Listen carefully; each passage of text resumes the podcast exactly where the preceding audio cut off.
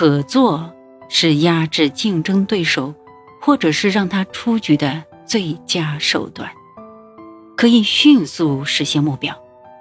可以说，合作并不一定是追求胜利。令人遗憾的是，懂得这个奥秘的人非常少。不过，合作和友谊、爱情、婚姻不是一码事。他不是为了获取感情，而是要获取利益。要想成功，就必须依靠他人的支持和合作。这是跨越理想与现实鸿沟的桥梁。当然，我希望跟生意伙伴建立友谊。建立在生意上的友谊，远比建立在友谊上的生意更可靠。比如，我和亨利·弗拉格先生的合作。亨利是我心灵上的知己，同时也是最得力的助手。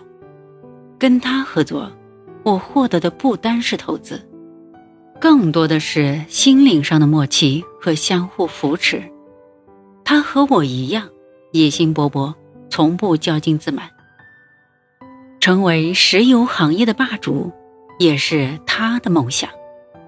直到今天，我依然记得我们最初合作时的情形。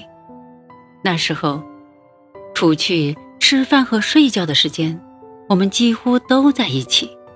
我们一起上下班，一起思考问题，一起研究计划，相互鼓劲加油。现在回忆起来，那种感觉就像是度蜜月一样，令人非常开心。这么多年过去了，我们依旧像兄弟般亲密。这份真挚的友谊。多少钱也换不来。这就是我一直要求你叫他亨利叔叔，而不是亨利先生的原因。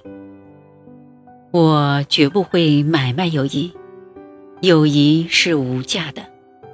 我和亨利能成为知己和永久的合作者，不仅仅是因为我们有追求利益的共同目的，更重要的是，我们懂于严于律己。